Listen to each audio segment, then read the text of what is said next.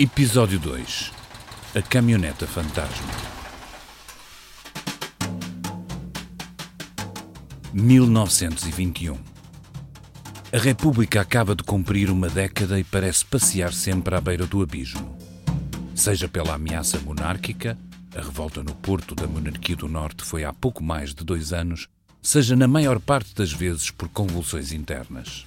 Estamos na Lisboa revolucionária, no princípio da tarde desta quarta-feira, 21 de outubro, onde, pela madrugada, mais uma vez estalou uma revolta. Os insurgentes, com a senha Coimbra Coelho, espalharam-se pela cidade e ocupam pontos como o Quartel do Carmo, o Terreiro do Passo, a Praça Duque de Saldanha, a Rotunda, o Quartel dos Marinheiros em Alcântara e o Arsenal. O chefe do governo liberal, António Granjo já apresentou a demissão e regressa à casa, derribado por uma noite passada entre a expectativa e a derrota. Esta é uma cidade onde há muito se tornou trivial a queda de um governo. Ver tropas na rua, ver barricadas, como a que está erguida em frente ao governo civil, embora o facto de ser feita de mesas de jogo apreendidas lhe dê um aspecto muito próprio. Se os partidos e parlamento são uma panela em ebulição, Nestes anos também cresceu a agitação na classe operária. Entre aqueles que são empenhados politicamente, os anarquistas e os sindicalistas revolucionários são a maioria. A tensão com o patronato é constante. São muitas as greves, como são recorrentes as cenas de violência entre a polícia e os operários, os atos de sabotagem ou as bombas. O movimento operário está no seu máximo de força e, apesar de serem uma minoria num país ainda muito agrícola, estão bem presentes em Lisboa, no centro dos acontecimentos. Em 1919, num clima marcado pelos receios e expectativas que vêm da Rússia e do bolchevismo, conseguem levar os chefes republicanos, receosos, a decretar, pelo menos a decretar, o salário mínimo, a semana de 48 horas, a criação de um Instituto de Segurança Social e a prometer casas para os operários. No pós-guerra, a agitação violenta já não é um privilégio dos partidos. Se o regime foi fundado com a maçonaria e a carbonária, se os populares afoncistas têm na formiga branca a sua guarda pretoriana, a que se chegou a opor sem a mesma força à formiga preta ou os lacraus de Machado Santos, a radicalização violenta prossegue com os operários e a Legião Vermelha, e as suas figuras míticas como os bombistas alcunhados de Bela Cune e Gavroche, a que os industriais, pelo seu lado, terão chegado a ponderar contrapor uma milícia armada. Acontece que o líder desta milícia do patronato, César Príncipe, acaba por ser esfaqueado por homens da Legião Vermelha e desiste de tal intento. O fundador do grupo industrial CUF, Alfredo da Silva, seria alvo de três atentados, o último dos quais na Noite Sangrenta. É por isso uma Lisboa que cheira intensamente a pólvora, esta do início dos anos 20. Guerra civil de baixa intensidade, chamou-lhe Virirato Soromanho Marques. Guerra civil intermitente, escreveu Fernando Rosas. Uma sociedade dominada pela psicose da violência, afirma o historiador Luís Farinha.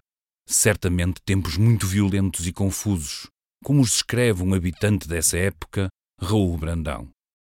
A vida modificou-se nos últimos 20 anos. Primeiro com lentidão e, depois da guerra, num tropel que mete medo. Ninguém pensa hoje como ontem. Por último, até as fisionomias se transformaram. Nada pode ser tomado como certo. Veja-se o caso da Guarda Nacional Republicana, que está no centro da revolta deste 19 de outubro de 1921. Os republicanos, após as revoltas monárquicas e sidonista, quiseram fazer dela um contraponto ao poder dos militares e foram engrossando os seus efetivos, passando de 4.575 homens em 1919 para 14.341 em 1921. Igualmente importante, esta força foi equipada com baterias de artilharia de campanha e metralhadoras pesadas. Não eram uma força empenhada na segurança dos cidadãos, mas uma força ao serviço do sabor político do momento. Eram mais um grupo revolucionário a juntar aos restantes. Um dos chefes do Estado-Maior, Liberato Pinto, um republicano do Partido Democrático, acabaria por replicar na guarda a lógica dos partidos, criando a sua rede de fiéis espalhados por uma força obediente e armada. A vontade de ver os militares em tarefas de governação não se tinha extinguido com a experiência sidonista e os democráticos colocaram-no à frente do governo a 30 de novembro de 1920. É ele que se dirige uma delegação da Associação Industrial Portuguesa, com Alfredo da Silva à frente, e lhe sugere que Portugal seria salvo se ele decidisse ir sem hesitação até onde fosse necessário. Só vai até 2 de março, apesar dos vários apelos para uma ação musculada, caindo mais este governo depois da demissão do ministro da Marinha, Júlio Martins, desconsiderado pelo Major-General da Armada. Cunha Leal, uma das figuras políticas destes anos e que com Júlio Martins tinha fundado o Grupo Popular, tendo também feito parte do governo de Liberato Pinto, viria a escrever mais tarde. Foi nesta altura, da vida da Grey, que começou a fazer-se sentir, em toda a sua pujança, o grave inconveniente de se ter tentado fazer da GNR não apenas a necessária força de apoio, mas sim o instrumento político de um partido e, sobretudo, de um homem desmedidamente ambicioso. Cunha Leal fala de Liberato Pinto e do que seguiu à queda do seu governo. De regresso à guarda, Liberato entra em choque com o seu comandante-geral e é afastado. São forças da GNR que lhe são afetas que a 21 de maio de 1921 se revoltam depois dele ser preso, mas acabam por ser contidas por um contragolpe esfiado por Júlio Martins suportado na Marinha. Mesmo assim, o governo que sucedeu ao de Liberato Pinto, esfiado por Bernardino Machado, acabaria por se demitir. Note-se que para a queda do executivo de Bernardino Machado também conspiraram pelo menos duas das vítimas da Noite Sangrenta, António Granjo e Machado Santos. Ao ministério de Bernardino seguiu-se o governo de Barros Queiroz, que acabará por cair por causa do imaginário empréstimo norte-americano de Afonso Costa de que falamos no episódio anterior. E, como se sabe, é António Granjo que lhe sucede, e será ele a ver a pior face desta Guarda Nacional revolucionário. O governo, formado em agosto de 1921, conta com vários ministros do anterior executivo e não vai deixar de ser assombrado por este caso de Liberato Pinto. O ex-chefe de Estado-Maior da GNR foi julgado e condenado a um ano de detenção no Forte de Elvas, sentença confirmada a 21 de setembro desse ano, sendo que mais tarde viria ainda a ser condenado por desvios de dinheiro da corporação. Os seus fiéis mantêm-se aguerridos, apoiado pelo recém-formado jornal Imprensa da Manhã, financiado, veja-se lá, pelo industrial Alfredo da Silva, que desencadeia uma verdadeira campanha caluniosa contra António Granjo. Granjo, que também tinha de se haver com a facção unionista do recente Partido Liberal de que ele era o líder. Num turvelinho tão próprio da República, dentro do mesmo partido, os unionistas degladiavam-se com os evolucionistas de Granjo, fazendo perigar o apoio ao governo. Coisa, aliás, que Granjo não tinha deixado de fazer ao anterior governo unionista de Barros de Queiroz. Como vimos, António Granjo desvalorizou em finais de setembro um assomo de insurreição devidamente noticiada pelo Imprensa da Manhã e continuará a fazê-lo apesar dos sinais crescentes. Parte destes revoltosos vão estar na origem da Revolução de 21 de Outubro, que dá lugar ao efêmero período designado por outubrismo no poder a partir da Noite Sangrenta.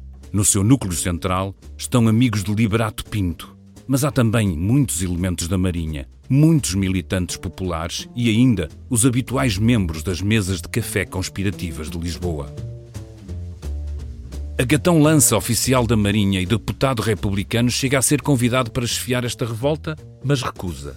O mesmo acontece com o chefe dos democratas, António Maria da Silva, e com o deputado Cunha Leal, que já tinha sido ministro das Finanças nos governos de Álvaro de Castro e de Liberato Pinto, um forte crítico do governo de António Granjo. Este importante tribuno, mais tarde opositor do regime salazarista, terá um papel relevante, mas impotente, no desenrolar dos acontecimentos da Noite Sangrenta, como veremos já de seguida. Alguns dias antes dos funestos eventos, tinha-se encontrado com António Granjo, num encontro apaziguador no Estoril, promovido por Fausto Figueiredo, veja-se lá, um dos financiadores do crítico Imprensa da Manhã. Na amálgama que era a revolta, não é fácil perceber quem tem a efetiva liderança, mas uma figura acaba por se destacar. Manuel Maria Coelho, vulto do panteão republicano, já que como tenente tinha sido um dos líderes da revolta do 31 de janeiro no Porto. Da junta revolucionária fazem também parte muitos oficiais da GNR, em especial ligados ao seu Estado-Maior, nomes como Camilo de Oliveira e Cortês dos Santos, e gente da Marinha, como o capitão-tenente Procópio Freitas. O governo tinha também cometido o erro de expulsar os agentes da Polícia de Segurança do Estado, que se passaram a encontrar na Brasileira, no Rocio, para conspirar. As autoridades chegaram a mandar fechar o café, mas é aí que os civis, entre eles os antigos agentes, vão montar quartel-general no dia 19 de outubro, enquanto o comando militar estava instalado num dos anexos do Hospital Militar de Campolide. Com as tropas com que o governo poderia contar instaladas em Mafra a recusarem-se a avançar sem ordens diretas do presidente, que bem sabia que elas não se poderiam opor ao poder de fogo da GNR, os revoltosos vencem sem dar um tiro. E pelas nove da manhã, soldados, marinheiros e civis confluem em direção à rotunda para celebrar a vitória. O governo está derrubado e, já depois de se ter demitido, António Granjo vai para casa, pelas duas horas da tarde, como um homem só, que julga ter terminado, pelo menos para já, o seu papel neste episódio, cabendo agora ao Presidente da República a condução dos acontecimentos. Mas as coisas não estão, nem vão decorrer como habitualmente. Mas disso nada sabe António Granjo. A noite sangrenta está prestes a cair, com a sua marca de tragédia. Pouco tempo depois de ter chegado à sua casa na Avenida João Crisóstomo, cerca das 15h30, António Granjo sente-se acossado. Percebe-se vigiado e detecta movimentações na vizinhança, pelo que protege a mulher, levando-a para a casa de um vizinho. Decide saltar os muros das traseiras da sua habitação para se refugiar num segundo andar onde mora o seu adversário político Cunha Leal, que nesse dia celebrava o aniversário da esposa e que se encontrava reunido com alguns amigos, provavelmente discutindo o desenrolar da revolta. Socorramos-nos agora da detalhada descrição vertida em reportagem no Diário de Lisboa por Luís Consigliere de Sá Pereira, que virá a escrever um livro sobre a Noite Sangrenta. Este relato, intitulado Matem, que matam um bom republicano, as últimas horas de vida de António Granjo, é corroborado por Cunha Leal, que deverá ter sido testemunha essencial nesta reconstituição. Súbito, um toque de campainha. Toque brando de pessoa alheia à casa. Quem seria? Cunha Leal, receando uma surpresa, dirige-se à porta. Abre e depara com António Grange, que se fazia acompanhar de um amigo apelidado Simões, em casa do qual a sua mulher já se encontrava refugiada. O chefe do governo em derrota apresentou-se acabrunhado, abatido. Um abatimento, de resto, em que transparecia um grande desejo de marcar uma atitude digna, alheia a covardias. Pálido, no rosto refletindo-se o cansaço de uma noite de ansiedade que valia bem um século, o líder liberal, na sua voz roufanha, pobre de inflexões, agora mais apagada, falou ao seu antagonista político.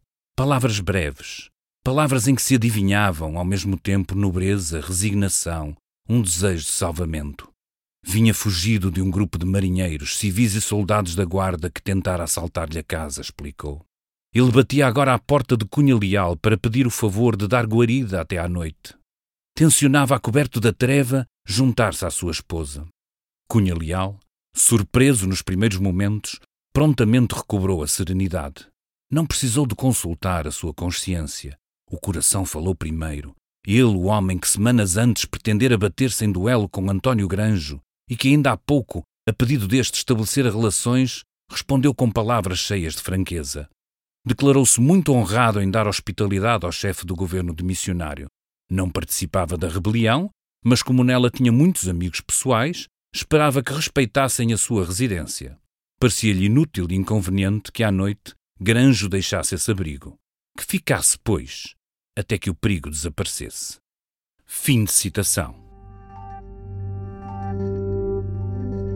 O perigo não ia desaparecer assim. Os revoltosos que tinham conseguido derrubar o governo estão com dificuldades em formar um. O Presidente da República, António José de Almeida, que tinha sido pouco firme perante as diversas revoltas que haviam ocorrido antes, desta vez, perante o caráter confuso da solução política que saíra do golpe, decide fazer frente aos revoltosos. Pelas 9h30 daquele dia, uma comissão da Junta Militar do Golpe procura encontrar-se com o Presidente. Mas ele, que àquela hora ainda não tinha recebido a demissão de António Granjo, manda dizer que só os receberá por volta das 11h30. É meio-dia quando chegam à fala com o Presidente na sua residência particular na Avenida Augusto de Aguiar. António José de Almeida diz que não pactua com os rebeldes e que não contem com ele. Voltando-se para o seu secretário-geral, pergunta-lhe: Que horas são? Doze, responde o secretário, e voltando-se para os revoltosos, afirma: É precisamente a hora em que considero findas as minhas funções oficiais de Presidente da República. Não podendo resignar de direito perante o Parlamento, porque os senhores vão dissolvê-lo, desligo meu próprio, de facto, das minhas funções. E tanto mais que os senhores afirmam ter nas mãos todos os elementos de predomínio e evocam, nem de outra forma se podiam aproximar de mim, o direito revolucionário. A minha resolução inabalável, mesmo que esteja em jogo a minha vida, a da minha mulher e a da minha própria filha. O drama estava para durar. Vários foram os apelos para que José António de Almeida reconsiderasse. E às cinco da tarde é o próprio líder da revolta, Manuel Maria Coelho, que se dirige ao presidente.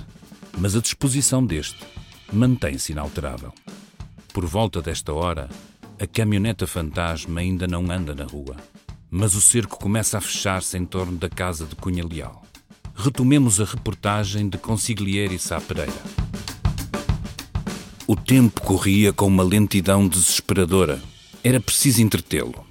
António Grange contou o que havia acerca de Macau, explicando a atitude das potências. Depois falou largamente sobre a crítica situação do tesouro. Enquanto falava, um dos filhos de Cunha Leal, o Zeca, brincava com ele, cambriolando entre as suas pernas.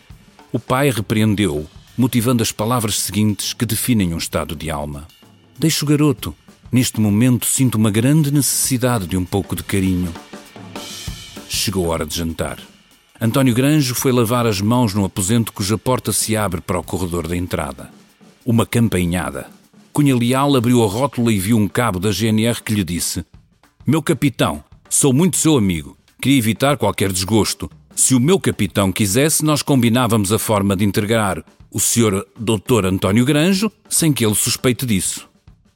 Parece impossível existir alguém que faça uma proposta destas a um homem de honra. Isso não fica bem a uma criatura que veste uma farda. Isso é uma indignidade. Fim de citação. Já antes, Cunha Leal tinha expulso alguns homens armados que surgiram junto à porta da cozinha depois de subirem as escadas de incêndio. Havia militares e civis espalhados pelos jardins. Ele estava determinado a resistir, mas não o iria conseguir por muito tempo. Um telefonema para um dos comandantes da revolta a pedir proteção, mas sem revelar que Granjo estava em sua casa, não tinha surtido efeito. O oficial da Marinha, Agaton Lance, que tinha recusado liderar a revolta, liga para Cunha Leal. Mas este, sem revelar o jogo, provavelmente com medo de ser escutado, disse ao amigo que viesse à sua casa mas depois de jantar. Era o aniversário da esposa e a refeição foi animada, apesar da tensão crescente. O único amigo de Cunha Leal que tinha ficado para o jantar, Carvalho Santos, perante a ausência de qualquer auxílio, cerca das oito horas da noite decide sair de casa para procurar ajuda. Mas quando conseguir regressar com o automóvel, já será tarde demais.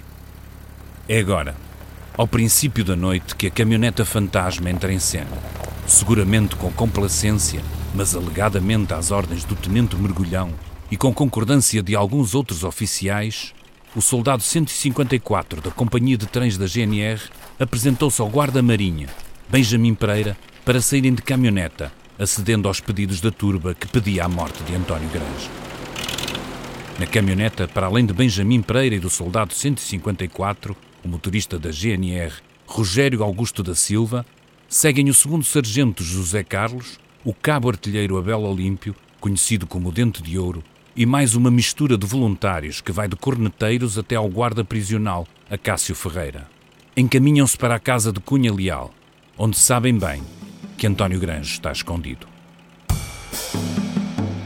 Pelas oito e três quartos da noite, bate à porta de Cunha Leal Benjamin Pereira, que uns dias antes tinha estado com o político para que intercedesse junto de, imaginem, António Granjo, apelando a que terminassem as perseguições de que se dizia alvo dentro da corporação. Era alguém que Cunha Leal, que era muito próximo dos integrantes da revolta, conhecia.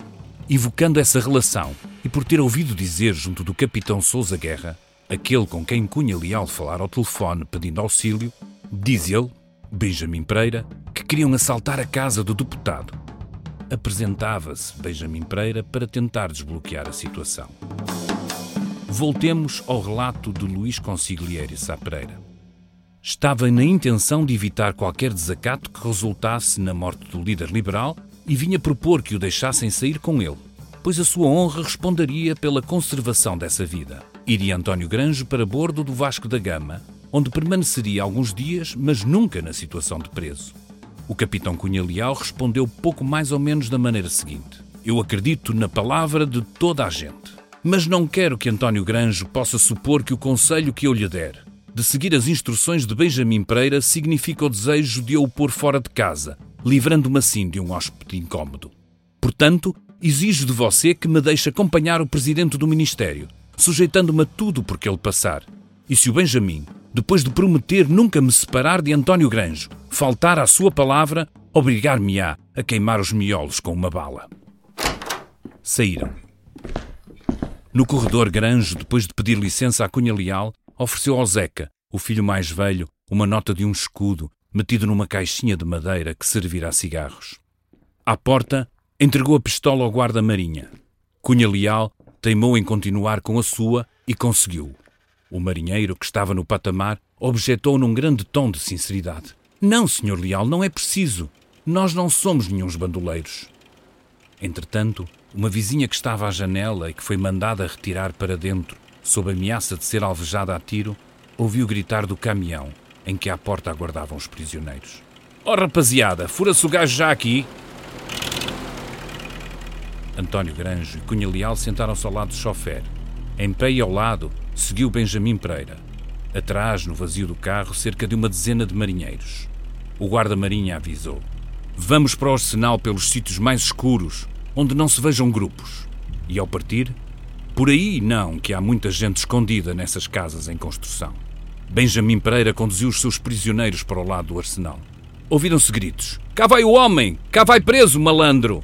A vozearia ia num crescendo assustador. Pediam raivosamente numa ânsia de sangue. Mata-se! Mata-se já!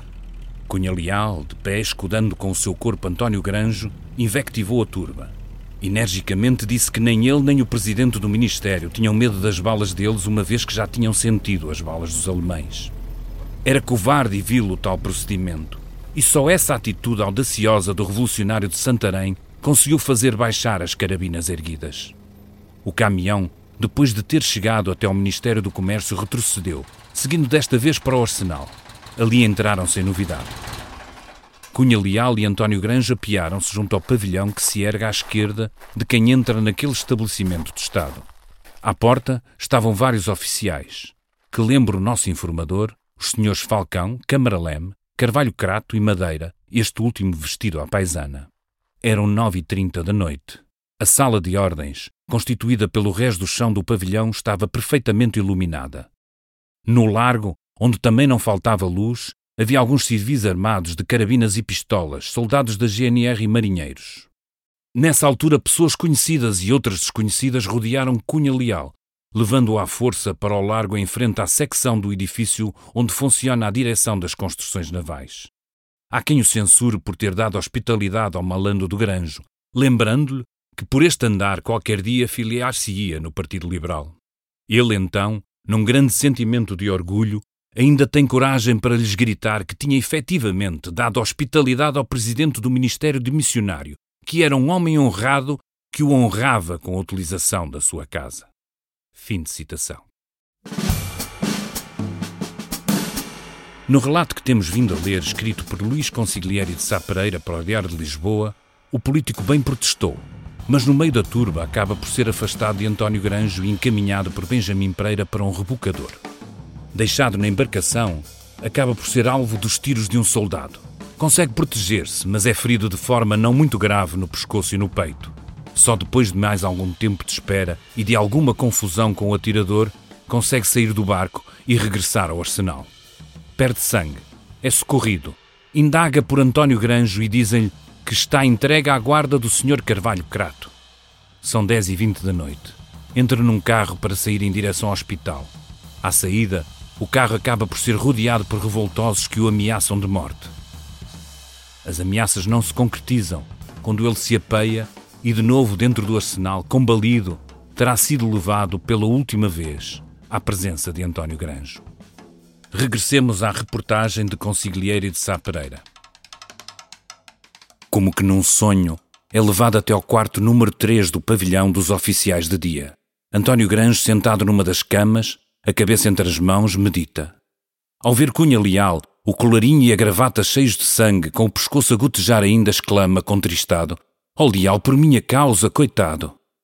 Não pense nisso, não me magou com essas palavras, respondeu Cunha Leal. Aparece gente. Há qualquer coisa de estranho naquilo tudo. Cunha Leal ignora ainda como foi arrancado de ao pé de António Granjo. Fim de citação.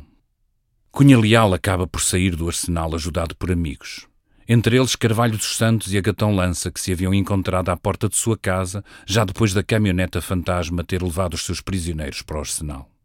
Têm de enfrentar a turba furiosa, mas conseguem escapar em direção ao hospital. No quarto número 3 do pavilhão, onde funciona a terceira repartição de Marinha e onde estão as instalações do oficial de dia, fica António Granjo. Para aí tinha sido conduzido por um criado. Retomemos Consigliere de Sá Pereira. António Granjo, fatigado, sentou-se numa delas. A sua fadiga é visível. Pálido, o olhar incerto, viverá ali os últimos minutos da sua vida. A certa altura há um começo de invasão. Aparece Cunha Leal e trocam-se as palavras que registamos acima. Mas sai tudo. Restabelece novamente a tranquilidade, quebrada apenas pelos rumores de fora. Há vozearia. Aproxima-se um grupo e pergunta aos oficiais amontoados à porta: Está aí o malandro do Garanjo? Não, não está. E a negativa é dada com uma insistência tal que vale bem como uma afirmação. Mas nós é que queremos ir ver. Não, não vão, ainda bradam. Mas eles sobem em torpel. Onde está? Onde está? O quarto número 3 é contigo à sala de jantar. António Grange é descoberto rapidamente. Ah, estavas aí? Salta cá para fora. Supunhas que escapavas? Desvairado e tendo a morte como certa, António Grange saltou para o corredor. A um canto, o criado observava tudo apavorado. Do grupo que deixou bastante gente tapar a entrada berram. Desce esses degraus! O chefe do governo vencido mantém até ao fim a coragem que o abatimento não exclui. Salta aos tiros de gaus e então lança as suas últimas palavras, em que há ódio e resignação. Já sei o que vocês querem. Matem-me, que matam um bom republicano. Soou uma descarga. Debaixo corresponderam. António Granjo caiu ao comprido, vertendo sangue por inúmeros ferimentos. Estava ainda nas últimas convulsões quando um dos assassinos, que no dizer de testemunho ocular é um clarim da GNR de desmedida estatura, sacou da espada e a cravou no estômago com tal violência que, atravessando o corpo, ficou preso ao sobrado. Depois, friamente, o facínora, pondo o pé sobre o peito de António Granjo, sacou a arma e gritou triunfalmente, mostrando aos companheiros: Venham ver de que cor é o sangue do porco! O sangue conforme quem escreve estas linhas teve ensejos de verificar, manchou a parede até mais de metro e meio de altura. No sobrado ainda se vê a fenda aberta pela espada do clarim. À esquerda de quem sobe a escada, há na parede duas brechas. No outro pedaço de parede, que forma um ângulo, há mais quatro brechas, outras quatro de carabina de armada e duas de pistola. Certamente o juiz encarregado de instrução do processo não esquecerá estes importantes detalhes. Fim de citação. O julgamento virá um dia, mas hoje, neste 21 de outubro de 1921, ainda estamos perante a noite do crime. E o de António Granjo é só o primeiro. A caminhoneta fantasma está na rua, para em sangue continuar a traçar um dos mais tenebrosos episódios da Primeira República. O próximo a cair é um herói do 5 de outubro, e outros se seguirão que a história não termina aqui. Segue no próximo episódio deste podcast.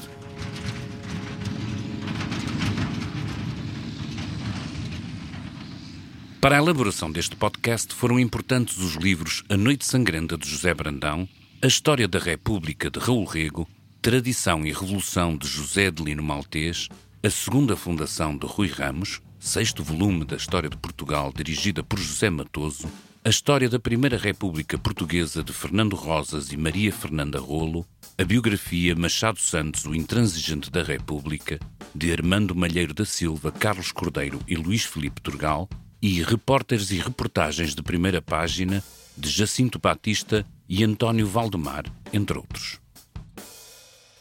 Noite Sangrenta é um podcast do público escrito por mim, David Pontes, com a produção áudio da engenhosa Aline Flor.